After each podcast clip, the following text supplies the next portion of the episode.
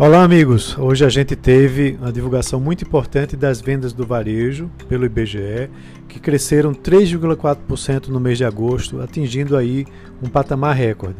Foi a quarta alta seguida e o setor do varejo superou em 8,9% o patamar de fevereiro, eliminando totalmente aí as perdas com a, com a pandemia. No acumulado do ano ainda está um pouco abaixo, né, em 0,9% né? mas algo que provavelmente vai ser superado já no mês de setembro. É importante a gente entender que nessa comparação com julho, né, atingiu o maior patamar de vendas em 20 anos, tá? segundo dados do próprio IBGE.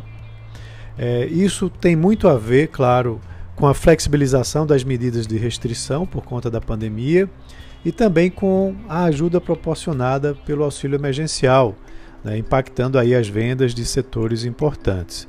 Tá? Então, é, esse é o maior patamar de vendas desde 2000, ficando 2,6% acima do recorde anterior que ocorreu em outubro de 2014.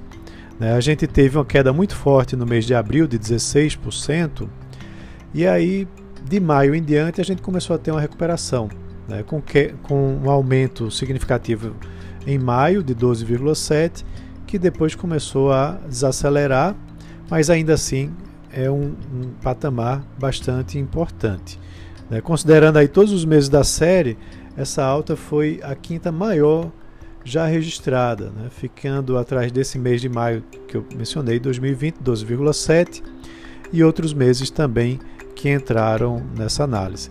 É, vale a pena mencionar que esse dado veio acima da previsão do mercado, que era de 3,2%, certo? E também, quando você olha é, comparado com o mesmo mês do ano anterior, a gente tem um avanço de 0,5% após três meses de estabilidade. É, também importante dizer que é, dos 27 estados, 25 apresentaram expansão. Tá? E quando a gente vai olhar por setores, o destaque veio para tecidos, vestuário e calçados, com 30,5%, isso em relação a julho. É, também artigos de uso pessoal e doméstico, com 10,4%. Móveis e eletrodomésticos, com 4,6%. Tá? São setores que apresentam agora uma retomada forte.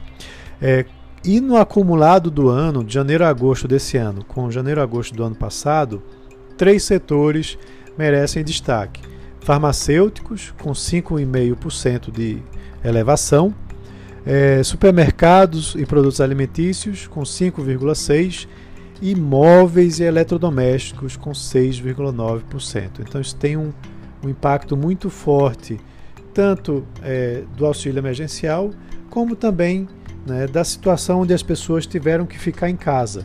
Né, e aí provavelmente consumiram mais. Tá?